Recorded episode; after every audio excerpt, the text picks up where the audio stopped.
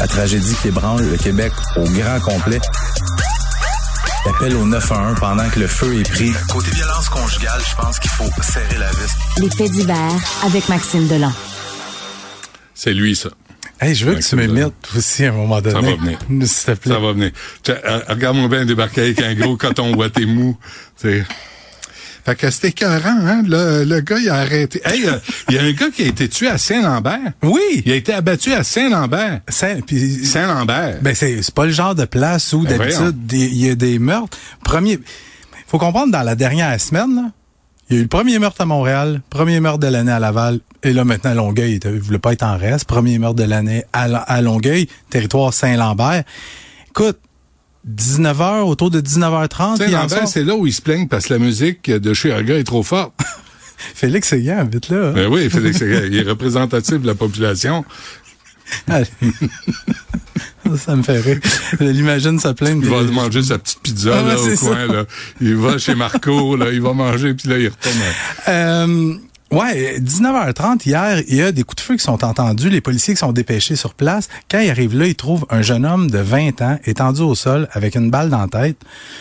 Et là, on essaie de comprendre qu'est-ce qui Hey. s'est passé. Puis j'ai deux, deux sources policières qui me disent que ça serait un échange qui a mal tourné. Maintenant, il faut, faut faire attention, l'échange. Est-ce que c'est... Tu sais, on a vu ça, des trucs que tu essaies de vendre sur Marketplace, puis là, deux personnes qui se rencontrent, puis là, il y en a un qui essaie de voler l'autre. Je pense que cette théorie-là peut-être semble être mise de côté par les policiers. Ça serait peut-être plus une transaction de stupéfiants qui a mal tourné. Le jeune homme qui a été abattu, il s'appelle Gabriel Lausier, il a 20 ans.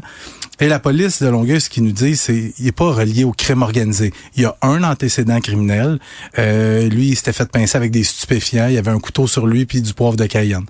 Fait qu'il y a peut-être un gars qui était sur la ligne, qui penchait un peu euh, euh, dans le milieu criminel. 20 ans. 20 ans, euh, suspect en fuite. On n'a pas d'arrestation encore dans ce dossier-là. L'enquête, il faut comprendre quand même, en est à ses Ah débuts. ouais, ouais.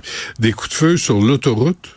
Sur l'autoroute 20, euh, moi, je me suis rendu sur place un matin. La fille a dû faire un méchant saut, puis elle a été, elle a pas été blessée par chance, miraculeusement, mais a été victime d'un violent choc nerveux. Écoute, elle est dans sa voiture, sa petite Honda Civic grise, et elle prend le rond-point d'Orval et elle s'engage sur l'autoroute 20S.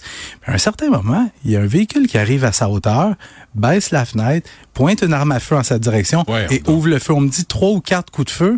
Et là, la fille est paniquée. Elle prend la sortie à la Chine de la 32e avenue, se stationne sur le côté, appelle le 911. Je me suis rendu sur place. Il y a clairement des impacts de projectiles d'armes à feu dans la fenêtre côté passager. Elle aurait bien pu être atteinte. Par chance, elle n'a pas été blessée.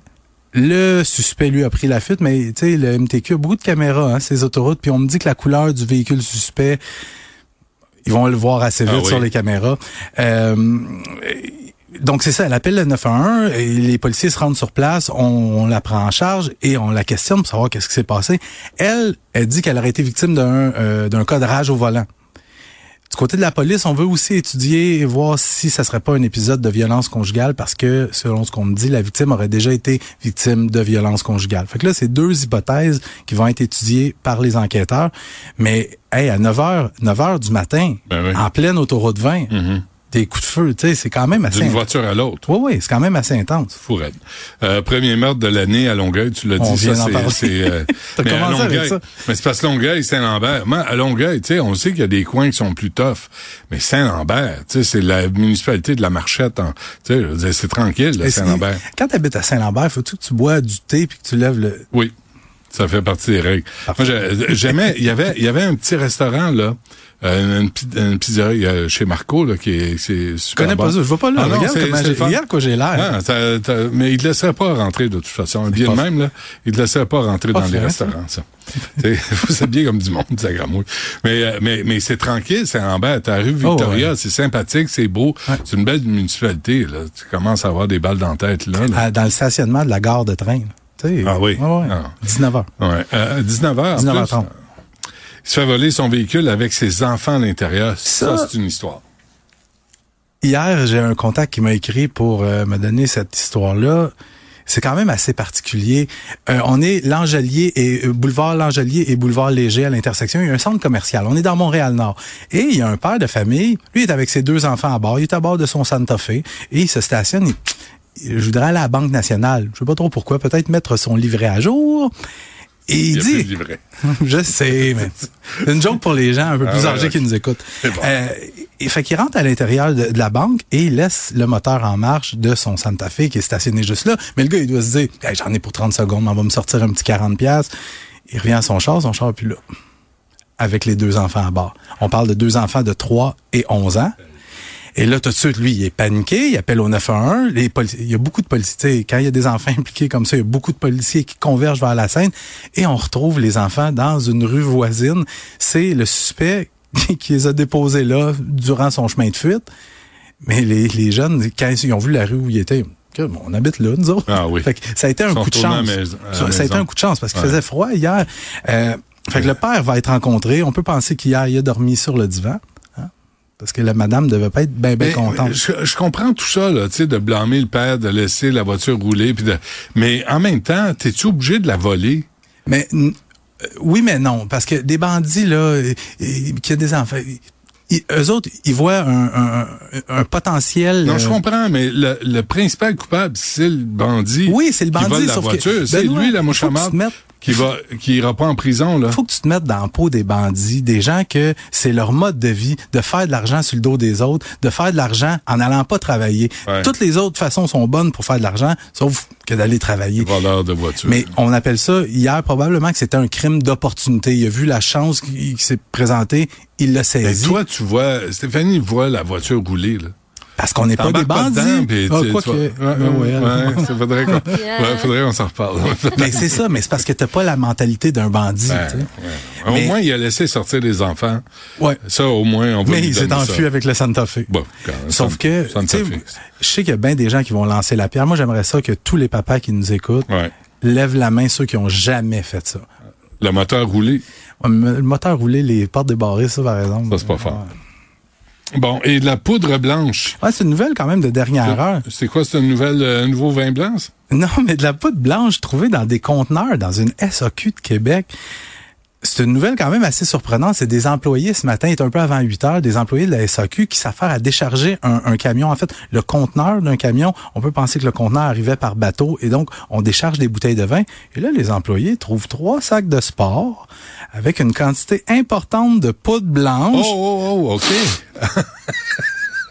Regarde, je veux pas sauter aux conclusions, mais Est-ce que tout ça commence une grippe ou, Non, euh, non, non, non. ok, je veux juste dire que ça s'apparente à de la cocaïne. Ah oui, d'accord. Euh, fait que les policiers sont appelés, se rendent sur place, mais c'est quand même particulier que des bouteilles de vin destinées à une société d'État, il y a de la poudre blanche là-dedans. À qui était destiné Ben oui. Et là, les collègues ont fait ce qu'il fallait faire. On appelle la SAQ pour avoir une réaction et le porte-parole qui dit nous ne ferons aucun commentaire, Ben non, étant ça. donné que l'enquête policière est en cours, à laquelle d'ailleurs nous collaborons. Et tout le monde se pose la même question, là, Maxime. Quoi?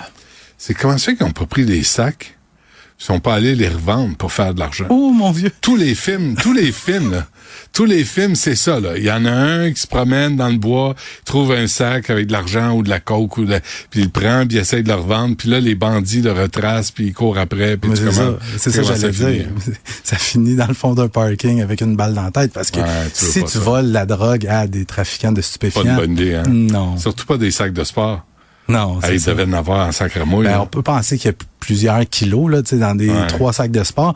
Euh, mais, tu sais, du côté, euh, mais à destination de la SAQ. ouais, c'est ça qui est particulier. Fait que l'histoire est en développement présentement euh, et Mais on veut l'enquête. privatiser la SAQ. C'est peut-être comme... Bref. Ouais. Mais l'enquête a été transférée à l'Escouade nationale de répression du crime organisé. Ça, eux autres, c'est ceux qui s'attaquent, aux têtes dirigeantes du crime organisé au Québec. Fait qu'on pense que, évidemment, il y a du crime organisé derrière ça.